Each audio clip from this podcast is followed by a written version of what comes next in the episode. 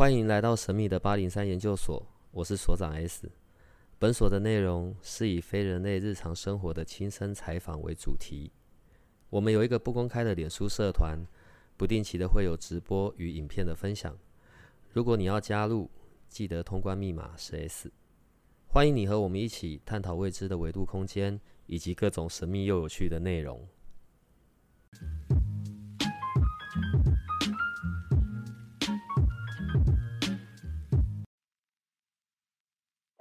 我问一下哦，所以这几个跟这个，这全部都算是陨石？对，就哦，我现在就是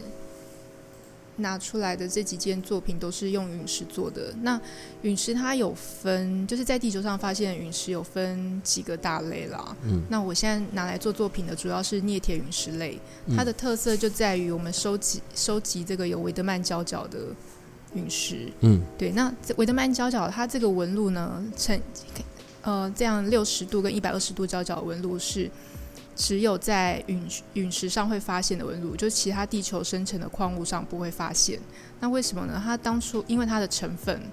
它是当初掉下来的时候，它必须经过那个大大气层的那个瞬间高温燃烧，然后呃还有它里面的物质而形成的。那我们觉得这个纹理是非常的漂亮，就是它是一个宇宙当中自然有的一个纹理，然后也很有特色。那在某一些收集到的陨石的呃数量的允许的情况之下，我们把它切割拿来做首饰。这种陨石的取得通常会从哪些地方来啊？呃，OK，呃，陨石的话，一般国外有个名词叫 Meteor Hunter。那就是陨石猎人，陨石猎人他们就是他们的组成当中可能有科学家，然后也有就是当然也有就是商贩，那也有人是可能就是在外外面爬山探险的时候无意间发现 都有可能。那一般一般就是现在会发现陨石，大部分都在一些大冰原、大荒漠啦，对啊。然后呃，陨石有些陨石猎人为什么称为陨石猎人？他们是会专程去寻找，去一些荒漠跟冰原的地带寻找陨石。那像我手上这个是镍铁陨石，它就属于含有金属质的成分，所以呃，有些陨石猎人会带那个金属探测仪去探勘，对，然后可能那等他们发现之后，还要送那个科学单位那个检查鉴定这样子。那大部分的大部分的陨石，国际上发现的陨石都有编号，都有记录。哦，整颗的时候。嗯，整颗或是局部都是，就是就是他发现，比如说在这个我手上这块是瑞典发现的，它的名字叫 Mon，呃，名字很长，Monierista。对，然后我们一般我们在陨石圈啊，国际上陨石圈，我们直接昵称就木尼恩这样子。那它的话，它就是那个地区，它当它发现了一块，那可能在那个地区的周遭再继续的探看，你有可能发现其他块。因为它穿过大气层的时候，可能那个小行星就碎裂了，因为燃烧碎裂了。所以在那个地区，只要找到特征相符的，它都是同一种陨石。那在国际上都有资料，就是会有被认可的资料。你知道，我们的听众一定会觉得我这一集呢，就特别的震惊这样子。因为我们还没认识之前，我那时候听 L 森在讲。然后我脑袋里面就是一般的水晶店，然后我只记得水晶店，然后来了之后才发现整个大搞错。对你这边叫做土那个博物馆，而且根本不是水晶店，严格讲起来里面是矿石还有陨石的这一些。好，嗯，我们等下再回头，我想要再问一些比较技术性专业的问题。可是很奇怪啊，就是你你为什么会哦？然后我都还没有介绍，对，现在在跟我谈话的呢，嗯，我们都要叫他，我们是叫他易如，然后是 Sky Dreamstone 的共同创办人、主理人、主理人、画事人。好，不是我的意思是，呃，你这么温温的，然后这么一个有气质的。尊贵的女性，你看我震惊到我自己都受不了。可是问题是，你怎么会去碰触到这一类跟矿石或者陨石这样子有关的东西呢？哦，我那个我会碰触到他，当然因为是我们 Sky Dream 的创办人，呃，名字是 Sen Sen Sen Chen 这样。然后呃，因为我就是我认识了这个人，然后这个。就是 Sen Sen 他当初就是呃，因为因为他当时他那时候退伍的时候啊，因为一些缘分接触到水晶矿石，他觉得很有趣，然后好像也可以收藏，然后也可以变成事业的事业的一种。他 在我旁边，我们在看他什么时候会出生。对，然后然后呃，就是当初是其实是缘分啦，缘分接触到水晶这件事情。那那时候就是有接触到长辈是从巴西直接进水晶洞，那那时候他也觉得好像这个是可以拿来当成他可以呃可以做成事业，然后也可以借由哦可能在水晶营那个营销获得的那个利润，然后再去发展他其他的那个志向，所以就一头栽入了然后栽入以后就发觉说，一开始只可能只是跟那个前辈就是然后拿一些水晶去跑跑市场。然后后来发觉，哎，水晶矿石还蛮多的，而且，呃，很多是从国外国外进口的。对，那他其实他其实一开始可能也都跟长跟前辈进到的东西，其实，呃，在生意上其实他也不就是利润可能也不是那么好。然后有这些被我们的行业里面有个词叫“洗新手”，就是他很就是进到也不是那么正确的东西。对，然后就发觉说，哎，客户他去试试看市场的效果，客户也不买单。那最早他是想要做一个网站，因为他的背景是那个，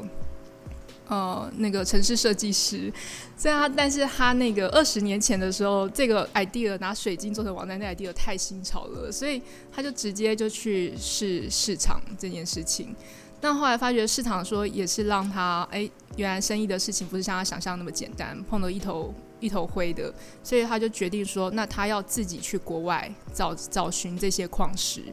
对，然后他第一站就是当时因为巴西有有一些前辈前辈已经去了嘛，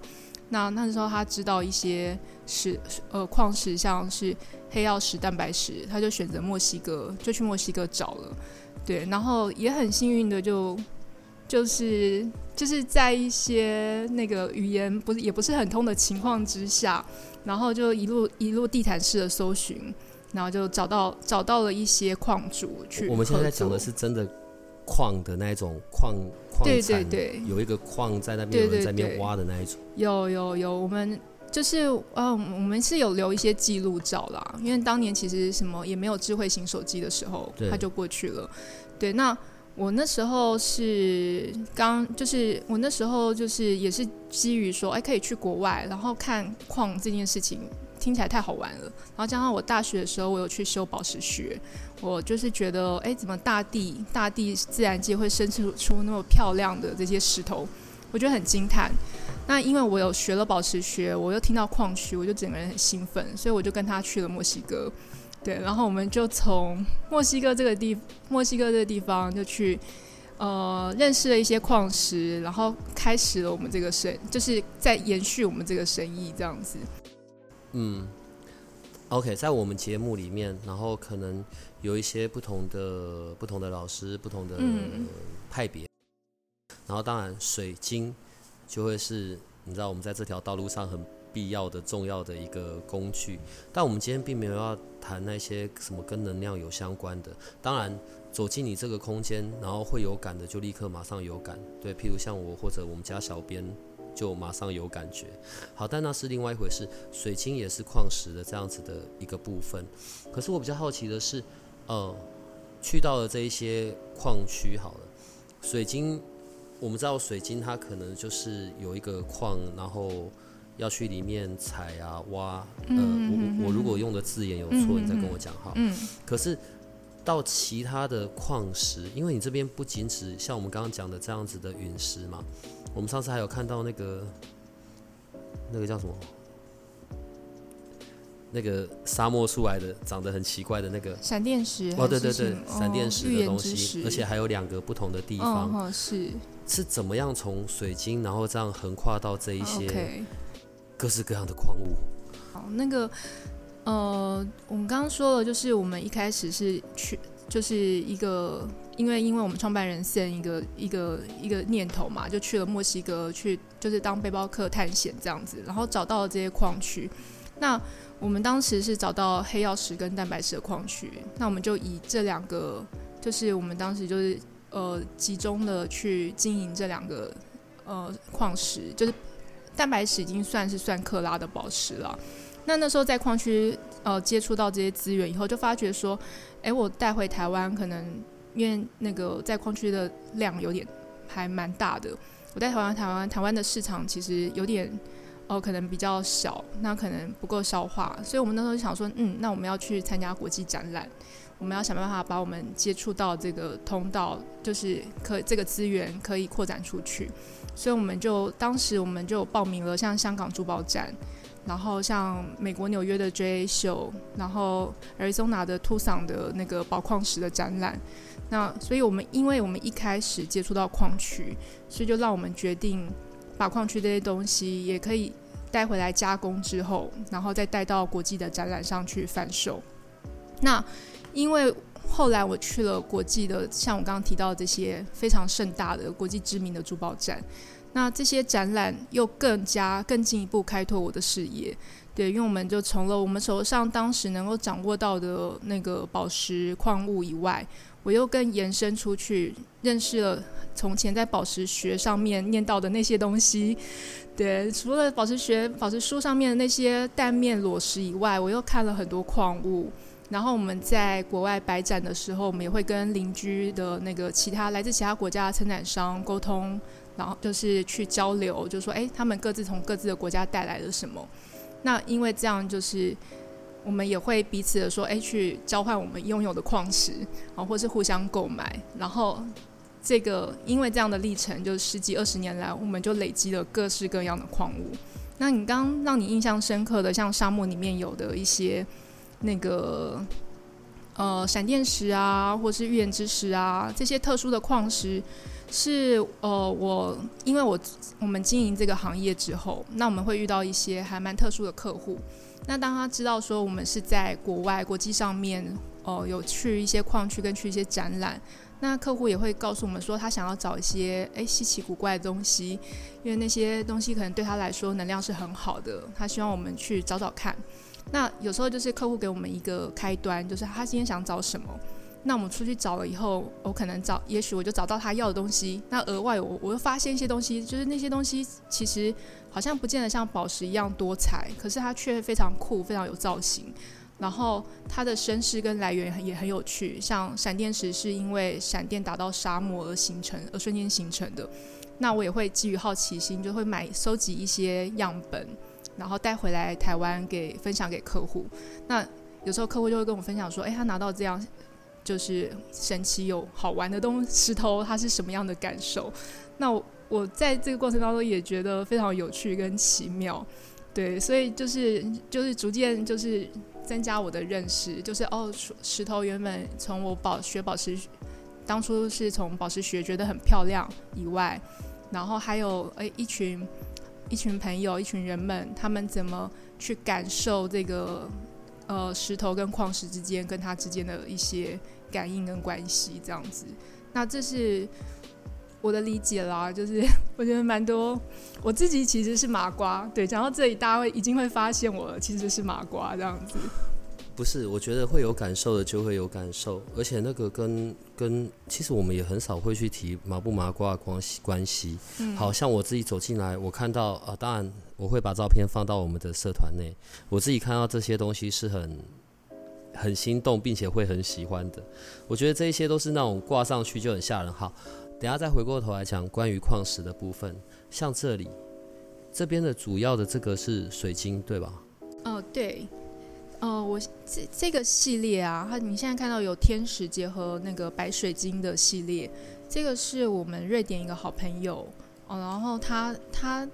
依据他们在欧洲有的一些。传说啊，神话啊，然后他截取一些概念到他的那个首饰的设计上面，珠宝的设计上面。那我这位好朋友，他其实是一位老先生了啦。他之前他早期他跟我们呃为什么会成为好朋友，是因为他也有矿区的经历。他早期是去呃巴西矿区，所以他收藏了收集到很多那个巴西的白水晶，然后。这些资这些白水晶这些资源，它都会挑选那个非常干净、非常清透的，把它琢磨成球或是一些金柱的形状，然后再结合哦，可能像这个你看到这个是天使，有那个像丘比特一样的，也有两个天使的，然后好像有很有爱的抱在一起。那旁边这个球体呢，就是呃，它依据像我们有时候去欧洲看到一些城堡，那城堡上面的开窗就会很像这个球上面这个这个框包覆的形式。对，那这个形式当时当时我们瑞典的好朋友他是。呃，他是告诉我们说，这个形式其实是来自于龙爪，对，它是来自于他们那个欧洲传说当中的龙爪，然后在因呃因为不断的演变而抽象化了，对，那他是这样告诉我，然后他这个其实是它还有当地的专有名词啦，这个叫哥德兰水晶，哦，我现在是译音哥德兰水晶，对他当时有给我介绍这个资料，就是这是依据那个。北欧就是靠近嗯瑞典某一个岛上面的哥德兰文化在延伸而成的，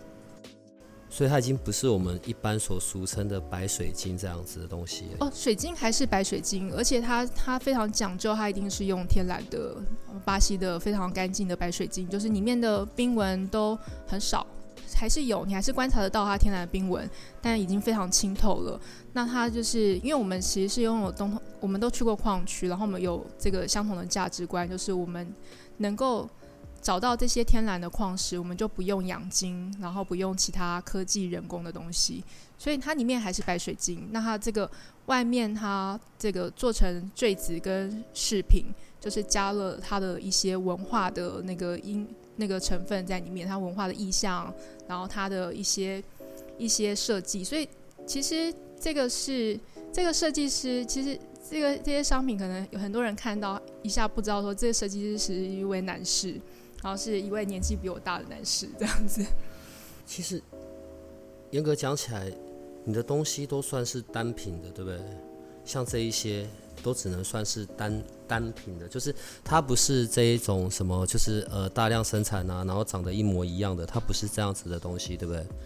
哦，对，我们因为我做的是天然石嘛，我做的天然宝石、天然矿石，就很基本上就是存在着很多都是单品的状况是正常的，因为它其实有些天然石它是有限制的，我必须要顺应它原本的一个情况。哦，它可能它可能有天然的晶体形况，它有天天然的节理，它里面可能有一些内含物，然后或是它有一些矿裂或者什么的，所以大部分我们在加工我们收集回来的矿石的时候，我们都必须要顺应它天然的情况，所以有些时候其实是很难像其他的民生用品一样那样的工业化制造跟量量化。因为我们这基本上只能只能少量生产，如果说要量化的话，只能少量生产。那少量生产当中还会因为它上面的水晶矿石而各自有特色，对，因为我们会琢磨它，像我们切割跟琢磨的时候，会尽量顺应它原本的形体大小，尽量减少浪费。那我们也是在它天然可可利用的情况之下，因为我们像我们是从呃可能很喜欢去过矿区，很喜欢这些天然东西。我们会希望是尽量是保留它原本的样子，原就是加工上也是尽量不用什么灌胶染色，一个好像已经让它太脱离本质的一个情况。对，所以它因为这样的条件就会衍生衍生，我们必须顺应矿石的条件，所以衍生很多作品会是单品，蛮像单品的情况。我们刚前面聊到是说哦，跨入这个行业，然后也看到矿区这一些的。好，那我们现在要进入另外一个部分，是关于像这样子的矿石或者是水晶的这样子的设计。当然，我们常听到关于珠宝设计啊，什么什么什么。但我说真的，我是来你这边之后，我才发现有人会针对像水晶或者矿石做出像这样子的的设计。你是本来就懂这一些吗？还是？好。呃，我是好。如果要说这种设计背景的话，那呃，我是那个福大艺术学院景观设计系的。那我大学学的是景观设计，是比较空间，就户外空间类的。那这样可以说跟艺术跟设计是是有关联啦。就是在我过去的那个学校的养成当中是有关联。那我不是直接说去学做学画珠宝设计，或是直接哦去。做精工师这样的，对，那呃，就是但因为后来缘分让我碰到我们的那个主理人，就是主办，就是创办人 Sam，然后也让我我自己本身有修过宝石月，我也很喜欢这些天然的石头。对，那很自然而然，我就会觉得说，拿到一些东西，我也会想说，哎，我可以研究着怎么设计它，让它更好。那以在我们一般呃，可能讲到珠宝这件事情的话，其实呃，珠宝这个名词的话，在我定义来说，就如同它字面上是有珠有宝，对，它可能必须要是一个有珠有宝，是珍贵的一个石头，是数量稀少、漂亮、珍贵的石头。那呃，大部分在珠宝圈里面会投会购买投资珠宝的，那我们可能很容易联想到都是一些贵太太啊什么的。那他们他们就是呃戴珠宝的每个人目的不同。那可能传统传统想到的那个珠宝就是贵太太戴的，他们可能是显示身份地位啊，然后感觉 bling bling 很漂亮，因为可能珠宝旁边会衬满钻石切割过的钻石，然后就会觉得很闪耀或者什么。那我在过程，我在接触宝石跟矿物过程当中，我也有这一方，就是我也有这类型贵太太的客户。那当然，他我也他们，比如说他们喜欢我们的蛋白石很漂亮，那他希望他希望说，哎，今天可以镶成一个戒指或者是坠子，哦，那我也会尽量说，哎，透过这个交谈过程当中去了解他的需求，然后将宝石设计成他想他想要能够佩戴的样子。对，那这个大部分就是会。传统的形式就会用很多钻石去衬这些主石。那以我自己来说，那个钻石这几个是切割过很很光亮的东西，很明亮的东西。那在我接触过这么多宝石矿物石头之后，呃，还有我自己也学习雕刻，怎么雕刻玉石。对，那到后来我发觉我自己个人的偏好跟喜爱是尽量接近呃原本的晶体的形形态。所以我可能会喜欢一些矿物形态，更多于琢磨的。那呃，相较于钻石或是一些彩色宝石的闪耀，切割过后的闪耀，我当时我之前也跟一个就是台湾一个蛮蛮厉害的老师去学习怎么切割宝石啦，怎么样透过折射让宝石更加闪耀。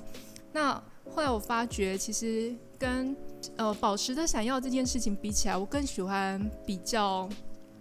纯原本的质地，纯粹的温润的质地，所以我就是会发觉说，在我后期的作品当中，我很少主动去做那个传统定义上的珠宝，就是有镶满了、铺满很多钻跟配饰的珠宝。所以在我的作品当中，有配钻的比例会比较少，就是尽量是呈现原本的那颗石头、那颗主石，然后。也没有那么多切割琢磨，然后能够保留它晶体，如果特别的，我就保留它原本的晶体。这样有回答到你刚刚的问题吗？可以。OK。然后你说有一批东西现在正在佛光山那边展览，是是什么样？就是陨石的原矿跟一些切片，已经开始了吗？我还倒在桌上。不会，可以。那个陨石的切片，我问一下，这可以碰对不对？嗯，可以啊，我拿出来就是可以实际感受。这个是原矿，对，所以他来的时候会长这样。然后你说来哪里？就是当人们找到的时候啊，我我我是刚刚说的陨石猎人，我找到，对，就是就是一颗，也许不是这么小颗，也许是很大的。是找到之后，然后就切片，就会长出长成现在这个切片的这个样子，就是上面所有这个纹路的这样。哦，是大大体上是啦，但不一定会不一定找到一定会切啦。就是有时候他可能他们陨石猎人可能是一个 team，他们出去看发现几颗，那有时候他们发现好几颗，那有些他可能只是会局部开，我们开就是看矿石，可能有个就是局部开窗，你就看一下就是剪一点点开窗破坏石，就是在表皮上面磨掉一点点，然后去。呃，去下仪器的检测它的一些成分或者什么，判定它是什么，所以不这个不见得所有的原矿都会拿去切。那有些的确在陨石那个他们的那些科考团队啊，陨石猎人的团队在发现的时候，有一些是可能他们一群人只发现一颗，那可能这群这群人出去了好几天，哦，那个带了很多的设备去什么，那大家可能有。那个有出钱啊，有出力的，那他们可能的确会把发现的那颗陨石给切片，然后均分给团队的呃一些人。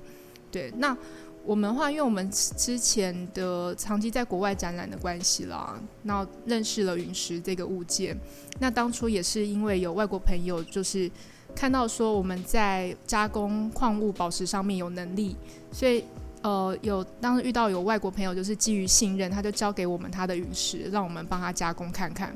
对，那我们那时候加工下去，才发觉说，哎，这个矿石黑黑的哦，看起来不起眼，但是它还不是很好加工，它没有办法像一般的那个玉石的加工手法，因为它里面可能有一些胶角跟结构，在我们切割它的时候，它可能会耗损刀片，或是雕刻它的时候会吃针之类的。对，哎，我问一下，像拿到这种东西啊，它是有办法去做时间的判定吗？就是它是多久的的石头，还是？呃，其实大部分目前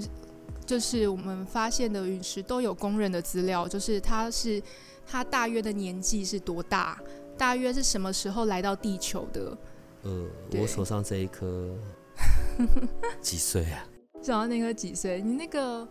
呃，几如果说几岁的话，他真的是，他真的就是呃非常就是年纪非常大的长者，他因为他大过所有的地球矿物，对，这样我们要我们要谈到就是陨石的来来源跟前身，那陨石的前陨石来陨石是降落到地球才会称为陨石，哦，英文叫 meteorite，那它来它在来到地球之前。它就在地被地球吸进来之前，它在宇宙在那个太空当中，它是小行星。对，它原本的状态是小行小行星。我手上这一颗是是是小行星。对，对你现在是认真的吗？对，我是认真的啊，因为我下礼拜的展览就叫手上的小行星。好，等一下我们要回了回头来谈展览这件事，但我手上这一颗是行星。小行星，小行星。嗯。哦，我们现在就是呃，我们。可能就是知道说，我们太阳系当中，太阳系当中，哦，大家常知的说几大行星嘛，像地球是行星的其呃行星当中一颗，对。那你现在摸到这颗是小行星，它在呃英文上面是不一样的词啦。那小行星就是它在太阳系当初形成的过程，它形成了一些比较小块的石头或是金属。就是它可能因为它的那个质量比较小块，它并没有受引力的影响聚合成一个大的行星，所以它这些小块体就会漂浮在太空当中。那我们在我们所处的太阳系当中比较有名的小行星带，就是在木星跟火星之间有一个主小行星带。那主小行星带之外，还有一些就是这些这些小石头啊、小金属啊，就漂浮在各个行星之间，就游移漂浮在行星之间，就是还还蛮奇妙。那它有时候不小心靠地球太近，就被吸进来了，被我们地球的引力吸进来，穿过大气层燃烧，燃烧掉一部分之后，剩下来的没有燃烧殆尽的，掉到地表上，就变成我们定义的陨石。对，那。这所以他的年纪，你刚问我年纪嘛？所以他的年纪其实是几乎是跟太阳系同生的。我们的太阳系年纪有多大，他年纪就有多，他就稍微有多大，他有四十几亿年，这么这么高寿这样子。等一下，那所以像这一些，嗯，哦，经由可能。呃，我这我等一下也要再回过头来问，嗯，所以可能经由客户所指定的样子，然后做了像这样子的加工，所以像这样子的饰品是很贵的吗？价格呃贵不贵这件事情，贵或便宜，或者是它到底是什么售价？那售价当然会根与根据我取得这个资源，能够取得多少这个资源，它就是它原本当初有多少。会有关。那在所有地球上发现的陨石，有些陨石是非常科研科考队发现都是非常珍贵稀少，它只能做科学之用，只能做科研之用。那有些陨石它是有呃可能一定的量，足够的量体，那它就会流到说像呃我们国际上的那个像有陨石的拍卖。有我们这种国际宝矿石的展览，它就会到这些这些地方，然后我们可以去购买它。对，所以，呃，有有一些陨石是，然后在这个当中可以购买跟收藏的陨石当中，有一些它里面的一个成分啊，或者它的条件，可以允许让我们切片加工成首饰，我们才会去做它。以我们这二十年来，就是在呃国际上啊各地展会上面收集回来到台湾的陨石，有一些陨石我们是只做原矿的收藏，我们绝对不会去加割呃加工它切割它，因为我们会珍视它的。它来自就是它来它来源不易啊，它可能它可能这样的某些陨石太稀少，那我们切割它太可惜，我们就会保留它。那有些是在可能它在国际上就在国外就已经被先切切片过了，那这些片它的那个还允许说，哎，它的我买到的收我买我当初收藏到这些陨石的那个。收藏价就是还可以让我说，我再去做一些加工，增加它的附加价值，变成我们可以随身佩戴的东西。所以像这一个上面这两片，然后这个有有加那个神圣几何图形的这一种，你现在问我价格？对，像这一种大概会多少钱？呃，我现在我现在拿给你看的几件，就是这边有神圣有有因为。这边有上面是我们在陨石陨石的表面上面在切割了像大卫星的符号，然后再打上了生命之花的图腾，或是这个被称为麦达场的这个神神圣几何的符号。对，那像这样的价位大约是因为还会依据我们旁边包的银框啊跟工艺性，因为其实真的很多还要看我们工艺花的时间。比如说我有些部分我还会在抛光，我在倒角，我在镶框。那框的繁复性什么的，那在这三样东西的价位大约是从七千五到一万二。我本来以为你要跟我讲七十几万，弄得我一颗小心脏扑通扑通的跳，好不好？所以跟我的想象也完全不一样。你知道，在我第一次接触到陨石，我是先拿到我第一颗会有带起来的是那个捷克陨石，嗯哼哼，黑黑的，呃，青色、深绿色、半透明。嗯，我刚才我刚刚已经是问好了，杰克陨石不是吗？杰克陨石不是长那样，还是我带的是什么东西？那是我的第一个杰克陨石，哎，不然应该要怎么形容？就是有一点，我我可以拿杰克陨石出来给您欣赏。好快，快给我看陨石这件事，我会聊到像这一种陨石跟那个黄色的那一种它的差别啊，或者是为什么它会是长成这个样子？不然我应该要怎么形容捷克陨石？黑黑的啊。哪里黑黑的？黑的啊，这个就有点。对啊，你现在拿起来对光照，你还会用黑黑的形容它吗？绿绿的，对，绿绿的半透明的，对对。这是我第一个拿到。好，为什么这种陨石？好，我现在问的是比较坊间，我我个人会比较常接触到的。所以当我去看像杰克陨石，他就说就是这样。可是跟我现在在你这边看到的这种。矿石的，或者就是真的从宇宙来的，然后陨石猎人找到的，对对，为为什么会长得这么的不同？对我我要，所以我有必要再解释一下名词的部分。当然要，我跟你讲，你大概是我们所有来宾里面第一个，居然是从女生，然后再探讨关于这么专业、这么这么科研的项目，好不好？没有了，有兴趣就会钻研啊。嗯，但是我钻研的钻研的过程是你会。有时候就是你，你现在当下我书本网络上或是找到的资讯，然后我有时候去看个国际展览，我在国外碰到实际的石头，我又会推翻掉我之前从书本里面念到的一些东西。像捷克陨石也是，我当初在呃有一本那个我们当初学宝石学的那个很入门的书，叫那个宝石宝石学入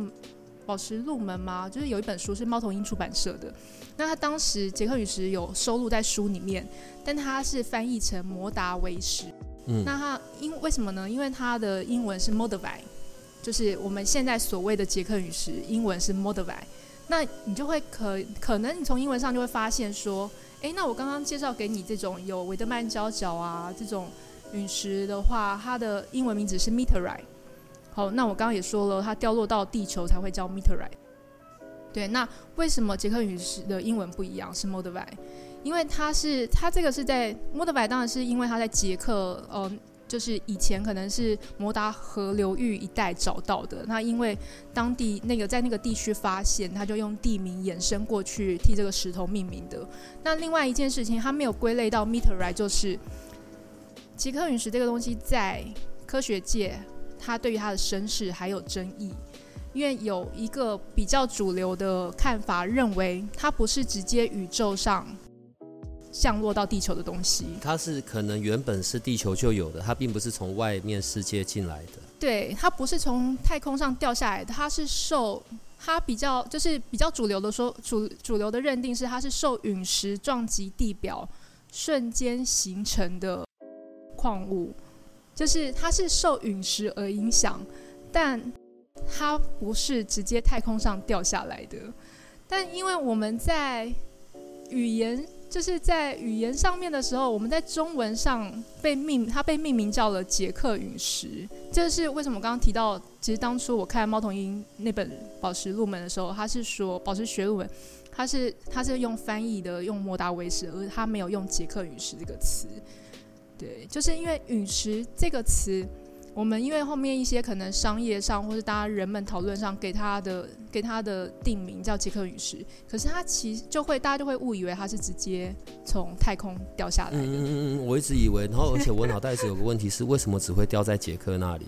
不是的，它是就我刚刚说，就是它其实啦，其实在就是国际的主流认定，它不是直接太空下来的东西，它是受陨石撞击。当地的物质可能因为含有硒，嗯，那我们可能呃，这个可能很好联想到，因为我们听说过像捷克、奥地利一带的细沙很有名，它会生产出一些玻璃工艺品，非常的好看。那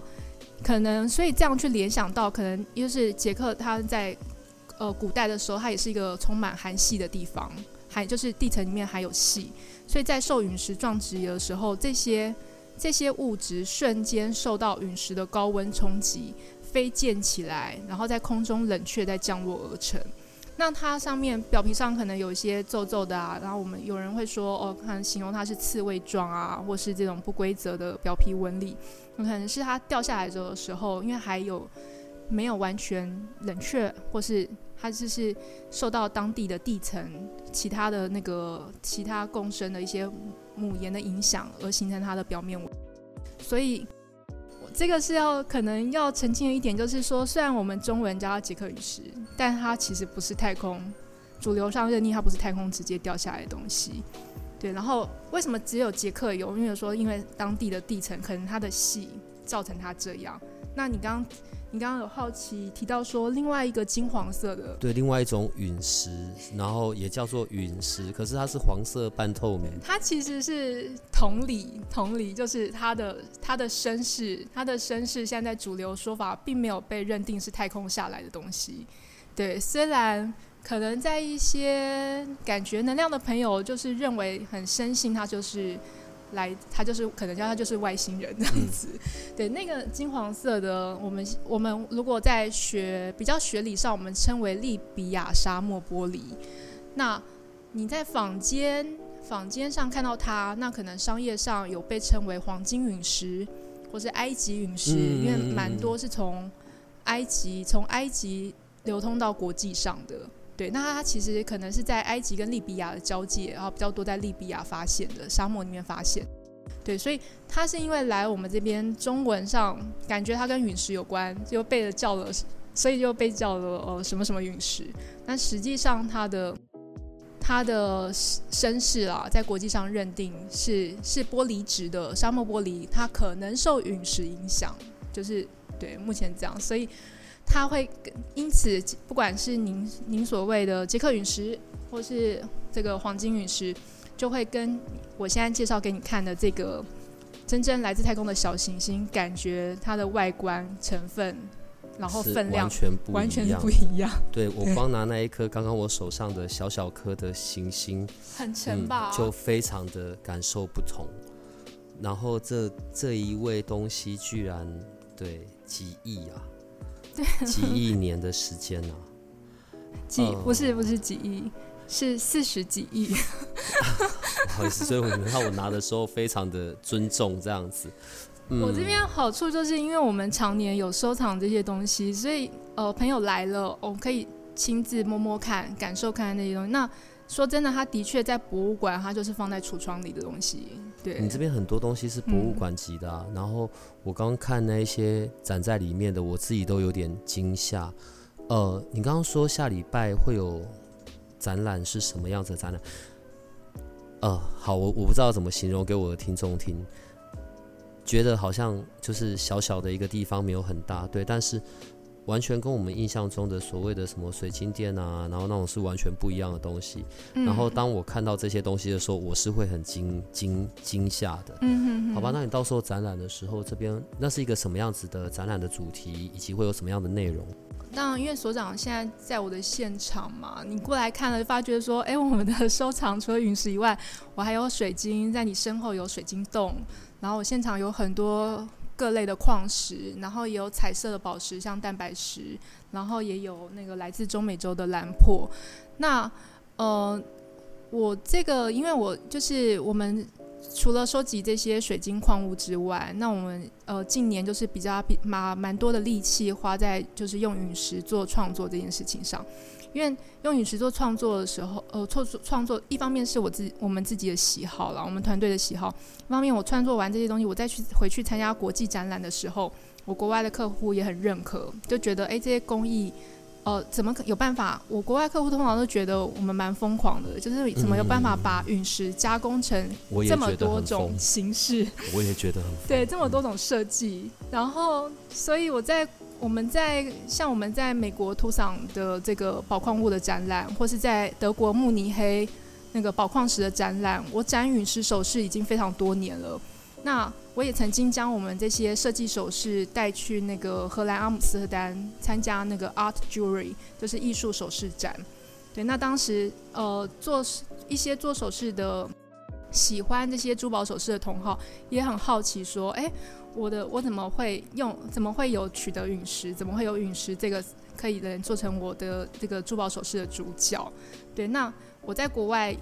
去展览这些作品，已经是就是我觉得。个人就是觉得累积了小有成绩啦。那在台湾一直没有好好说把这些东西整理出来介绍给大家，所以就是想说，今年因为今年因为大部分的时间在台湾，我们很多国外的展去不了。对，因为大家也知道说是疫情的关系。对，那我就觉得说，哎，那刚好今年真的是在台湾就是沉寂了很久，那我该把这些作品好好的整理。所以下周我会将我们现在在光复南路九十号这个空间，我会把一些空间完全腾，几乎是腾出来，来展示我的，呃，这我们这这一段时间累积的这些陨石陨石首饰的创作。那呃，因为我有个好朋友是那个，他是就是他是艺术经济，所以我也跟。呃，艺术家就是呃林建荣艺术家，他是以做呃艺术品灯泡人系列而非常有名的。像呃大家可能以前去过新竹的灯节，或是去过松烟，曾经看过灯泡人的作品。那我跟呃林建荣艺术家商借了一组他的作品当灯泡人系列当中的月球宝宝，对，然后我会将这组艺术品艺术装置摆在我的现场，搭配我的陨石创作做一个联合展览。那目目前预定的展期是十二月二十三号到一月九号。十二月二十三号，二十三，对，星期四，然后到一月九号星期日这样子。对啊，然后就希望说，哎，大家真的，因为我这边离就是有如果有经过，比如说要去松烟玩啊，或是有经过的话，可以哎可以进来欣赏看看我们用陨石做的这些创作。然后我现场还有很可爱的月球宝宝的装置，可以让大家拍照。来的时候要说是因为听了八零三研究所，哦，当然要啊。呃，在这一些陨石所可以制作出来的这些啊，我实在不知道要用工艺品呢还是什么来来形容。嗯，你可以说工艺品，因为它确实经过我们手工手工艺的那个设计研研磨。除了像我看到的有这样子可以做坠子的，做项链坠子的这种。然后也有做这种戒指的，对对。我觉得要是走能量，就是呃，身心灵有在比较走能量这一派的，来到你这边看到这些东西，应该会 k 笑吧。然后像这样子的，这这样子的东西，哈，我我觉得实在太太难弄了。你有听他们说，就是比较走能量这一派的，他们说他们使用这一些物件。或者他们带在身上，嗯，他们会拿来做些什么功用？嗯，刚刚前面说我是麻瓜嘛，所以我就是，所以我们只要讲他们说的就好。对，我的确的确蛮多客户会来分享啦，然后我也觉得非常有趣，就是大家会有对呃矿石、对陨石有不同的感受这样子。那以陨石来说，我其实常常听到就是大家觉得能量很强，对，然后是好像这个几乎变成所有客户公认的，嗯就是比一般地球上的水晶矿物等来的好像力道更大。那他们有时候觉得小小一块其实力力道就蛮大的了，然后他们觉得好像，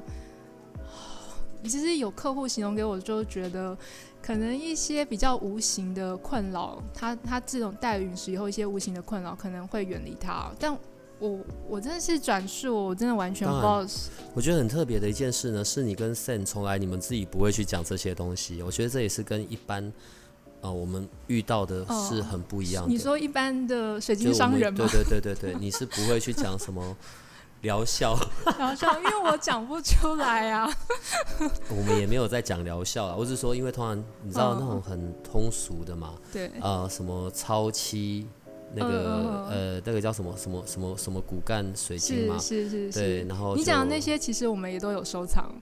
你现在摆的这一些，我觉得就已经很吓人了，好不好？比较起来那一些水晶，我大概就觉得哎、还蛮 OK 的。嗯可是哦，我等下再回头讲水晶的部分。好。然后所以像通俗的而言，我们讲超期啊，然后黄水晶啊，嗯，招财嘛，嗯。然后偏财，然后贵人嘛，嗯。对，然后紫水晶我记得是念书嘛，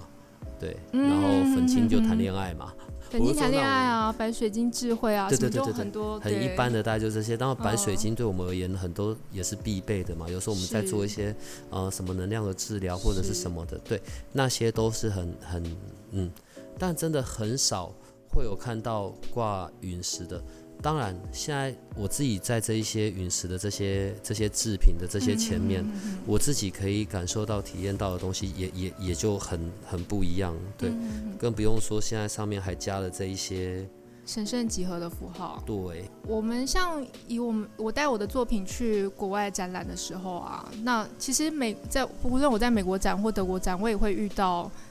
他其实是来看我的作品的时候，也是用在感觉他用手在在感觉跟感应某些某些感某些能量之类的。对，那那呃那个比例好像没有像我在台湾遇到这么多朋友，就是也其实也有，他们其实也有，就是在我在德国看到的身心灵的一些相关的图腾跟符号也蛮多的。对，那我自己是我自己是就我一设一些设计，单纯像戒指的形式，那我经常就会有美国的客户跟我订来做婚戒，对，然后他们就呃有些他们是拿陨石这个做婚婚戒，对对，因为呃传统可能我们想到这又要再问，所以上面是有镶钻的，嗯，我现在拿这个没有镶钻，对，但是如果你要镶钻，我们的工艺是可以镶的，你也可以做得到对镶钻。对对 OK，我们就是我们跟陨石相处很久了嘛，然后我们的工艺已经研究到说，哎，我们怎么样就是利用它可以镶上钻石，稍微点缀一下。那当然，其实提到钻石这，如果会选择陨石当婚戒的，它的可能在一个它的。他就是可能一个比较性格、比较个性客户，他的价值观可能就不见得是要拿婚戒当，不见得拿钻戒来当婚戒，也不见得要拿贵金属来当婚戒。那他就是会想要一个，在国外，在美国，他们就会觉得，诶，这是一个很酷的东西。他戴在手上，他戴在手上，他是用一个来自宇宙之物去去承诺他一份感情，然后他是用，而且他在手上，他会去联想到，我 我可能会联想到很多宇宙天文的东西。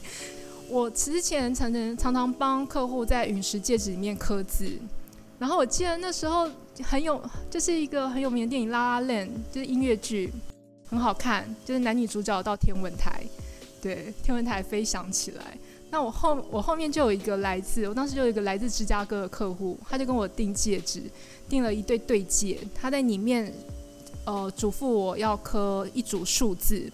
那我基于好奇，我就去查了一下那组数字是什么意思，很 Google 一下，才发觉那个是芝加哥天文台的经纬度位置。所以我觉得太好玩了，就是大家就是因为陨石这东西，在能量之外，也可以让他联想到一些宇宙天文，哦这些对于星空的一些浪漫的奇想跟意见，所以他也会把他的这个，就是他也觉得可以代表他一个纪呃他们一些重要的时刻，纪念他重要的时刻。那我觉得很有趣。那就是除了，就是现在是这个是就是有些除了能量之外，有些客户就是因为陨石，呃，把它决定来做成纪念之物嘛。那有一些客户他戴陨石戒指，是他觉得戒指呃戴在随身很好防身，就是他会觉得说，因为小小的一个，其实能量对他来说就很足够的。所以我有客户是是带来防身了，但是当他防什么，我当然不知道。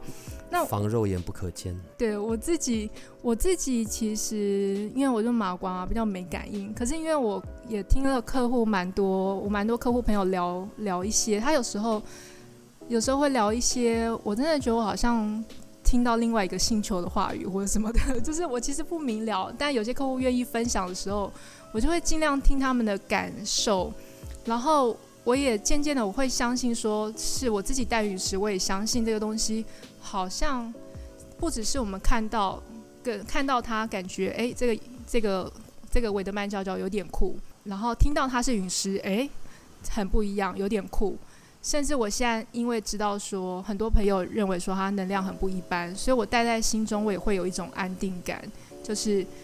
我整个定义它，就是我们的陨石首饰，就是看起来有点酷，心中会有点暖的物件。我觉得这就是那个哦，OK，你们的品牌叫做啊。Sky Gemstone 嘛，OK，我觉得这是另外一个可以让让人们，例如让我觉得比较很放心的部分，对，因为你并不会去着重在呃它的能量长怎么样啊，然后一些很就是可能比较过度形容的句子，关于能量的体验上面，我们自己可以。好，可是问题是是你们在这个。在这个陨石上面的专业或者这些认知，以及确认这些所取得的这些产地，我觉得相对而言是可以让人很放心的。我觉得这才是比较不一样。当然，你们家的东西全部都不是那种可以量产的东西，你们家的东西都很单品，你知道？连上次我看的你们的那个水晶都是很单品的东西。我记得上一次那个时候，甚至讲到说，像我上次不是看一个水晶的那个珠子嘛，手珠，嗯嗯嗯，对。然后什么那个东西什么二十几年哦，你上次看到的是法金的手珠，对，水晶手珠。我们连那个法金的东西长得都不太一样。因为我们当初接触矿石，确实是从从水晶开始，我们从金洞开始切那个关注到矿石的世界嘛。从金洞，我们那当时 Sen 开始这个生意的时候，他第一个货柜进的是巴西的紫金洞，然后还有这些巴西的水晶矿。对，那。我们因为那个是我们我们公司就是现开创这个公司是零二年登记成立的，所以他做这个事业是二十年了。那他当初他当初就是因为很有信心，他就是觉得水晶矿石，他对做这个事业有信心，所以他当时进了很多个货柜。所以我们是那个时期就进了很多水晶，所以你看到我们现在有留下来一些水晶，我们会跟你说啊，他其实来到台湾二十年了。对，你知道这个相对的好处就是它不会是假的，嗯，这个我们还蛮有信心啦，因为二十年前的那个就是那个一些朋一些做一些加优化优化处理的朋友，技术可能还没那么高超。对，没关系，假是我是我说的，好不好？不是因为有的时候我们呃，我我觉得很爱买水晶或者很爱用水晶的，有的时候我们都会有这方面的问题，我们还是忍不住会去想。啊，到底是不是真的，或者是什么的？我们还是会问。然后现在淘宝上也太容易掏了吧？我其实也蛮多朋友来，然后他也会把他以前买的水晶好好寄来给你看。对，带来想要让我们看一下。那我说真的，这个宝石宝矿石鉴定其实也是一个专门的学问。嗯。那肉眼看的时候，我当然可能会有一种，因为基于我在国际上看很多石头了。的经历，我会有一种直觉，因为这是也是我们以前一个客户告诉我的。他是他是一个收藏家，他就除了收藏矿物以外，他也收藏一些艺术品画作，然后收藏一些古董。他当时告诉我，就是呃，他常常去博物馆看东西，常常去吸收那些博物馆整理好的一些知识。他说：“你真的东西看久了，你看到假的，你就会觉得很怪异。”对，那可能他呃，他分享这个概念，大概也有一点是在我身上，可能就是因为我在国外看的石头多了，我有时候看到假会有点怪异。可是我敢不敢直接跟人家说你这就是假的？其实其实我没那么敢呢。我就是我只能说哦，好像怪怪的。但是我会建议说，你如果真的确认想知道，你真的超级怀疑他，如果你不确认他是不是真的，你就无法爱他，无法好好待他的话，那你就去送鉴定。对，那。台湾有一些鉴定老师可以帮你服务做鉴定的。通常的鉴定不是也是就去看那个打那个光，然后看什么折射率这一些的吗？对啦，然后我我也必须讲这个，就是在这过程我也要分享一下，就是因为宝石矿物的世界其实很广，嗯，很广。然后是有朋友说，哎，他好像拿给鉴定老师，后来鉴出来的结果可能不太正确。就是可能在隔一阵子以后，他拿给另外一个金老师又推翻了。那我必须讲一下，就是石头的世界其实很广。那老师呃，鉴定老师他有仪器，他可能有些东西他其实有下过仪器，会相对更客观、更更接近，就是他更能够确认它是什么。可是可能有时候你，但是有也有也有时候也有遇到说真的太稀奇古怪的石头，那在。一般常见的宝矿石的资料库，或者是老师鉴定老师那边的那个样本数是不足的时候，它其实是很难判判定。那我现在讲的可能有点有复杂了，因为我现在是想到一些比较比较稀有的石头啦。那大部分我们如果想知道水晶都是可以的。今天呢是你第一次出现在这里，出现在我们节目，所以我们不要一次讲完，对，因为后面还有很多的东西，而且我觉得。很难得，我们可以听到这样很就是比较科研的，比较是嗯，就是很事实的，并且很具象的的东西在在这里，然后也很为我们长见识啊。但关于水晶，然后这样还是要给你另外一个任务吧。你下一集可不可以把肾压出来？在台湾好像也只有两个人曾经去过北京大学。讲关于矿石，它是其中一个，对不对？是哦，你记得这件事情。当然，所以我一直想把它拐出来，但拐不出来。所以一一周后，你可以把它拐出来吗？因为他是当初，他是当初突发奇想冲到矿区的那一那一号人物。所以当时我们有一段时期有在大陆的那个珠宝展交流，嗯，然后那时候遇到那个北大还有它有一个鉴定单位，北大的那个研究鉴定单位鉴定宝石的单位，就发觉说，哎，我们有一些矿区的。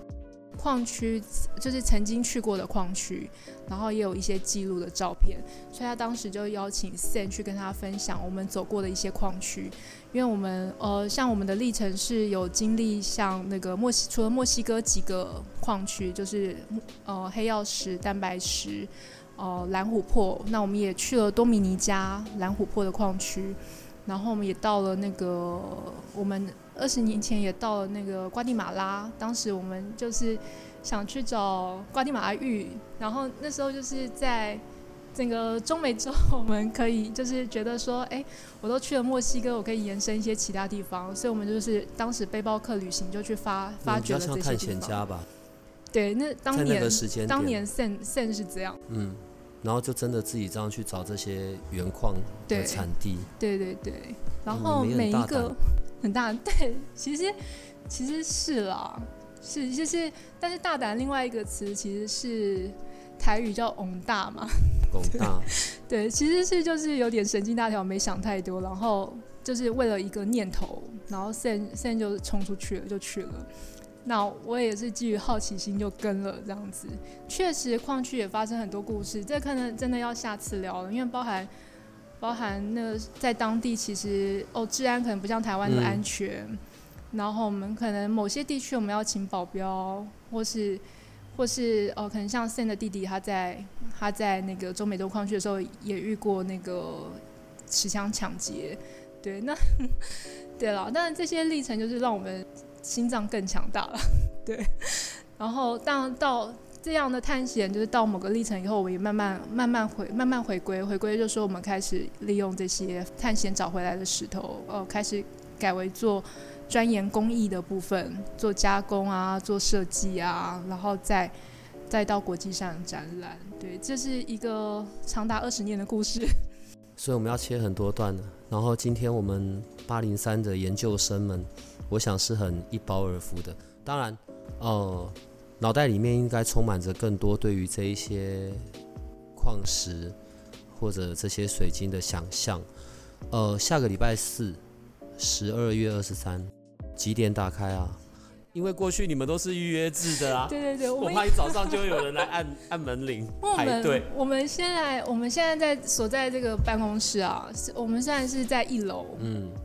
大家认为一楼都是店面，可是其实因为一般经过的客人就觉得我们是个怪店。嗯。我第一次经过，我也不觉得这是什么，就是我会觉得这是不是什么很高档的什么店，对，但我也不知道是什么店，对。OK，对，然后通常就是真的很对矿石有兴趣的人才会进来，然后是透过朋友介绍，因为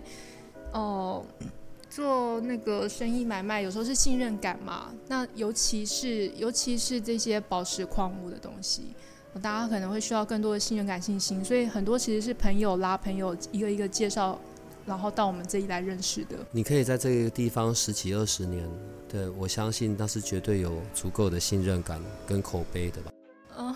而且呃，不止这一次你们的展览啊，在之前还没有疫情的时候，本来你们在别的地方也都会有办这样子的展览。我们是去参加国际展会，然后。这个店当初也是缘分啦，缘分就是哦，坐落在这里，光复南路九十号。那我们现在接下来，因为我们的基地是在树林，我们基呃，我们树林堆满我们当年记得进了好几个货柜的原矿。你那边不可以先带别人去看，你要先带我去看。好，对，只有我可以先看。那当然了，不是因为你知道，光看这边就已经觉得跟博物馆一样，我觉得我去那边我应该会昏倒吧？会啦，你眼眼界会开拓。对吗？光来这里看到这几颗，然后这一颗四十亿年的，对我觉得我就已经很开了，好不好？对我们树林的矿藏基地，我们现在正在整理，那就是预计明年就是把一些哦，就是我们收藏一些矿物，再把它陈列的更好。那可能明年就是会开放，让朋友们预约参观，这样，这是目前的计划。不要再讲太多了，说好的我要先去看。呃，今天就谢谢一如来，然后我们今天可以谈到这一些，对我会附上照片在我们的那个社团里面的。然后下个礼拜四，我觉得听过我们这一集，然后真的很好奇，然后不管是北部、中部、南部的朋友，国外的不好意思啊，对，如果你可以来到这里，我真的也很建议你。可以来这边大开眼界吧！欢迎，欢迎来感受，然后触摸真正来自太空的陨石。那我们今天就到这里了，好吧？你可以跟他们说再见了。谢谢大家的聆听，拜拜。如果你喜欢我们的节目，请多帮我们分享，并且鼓励订阅，让八零三研究所可以持续成为你探索灵能世界的另一只眼睛。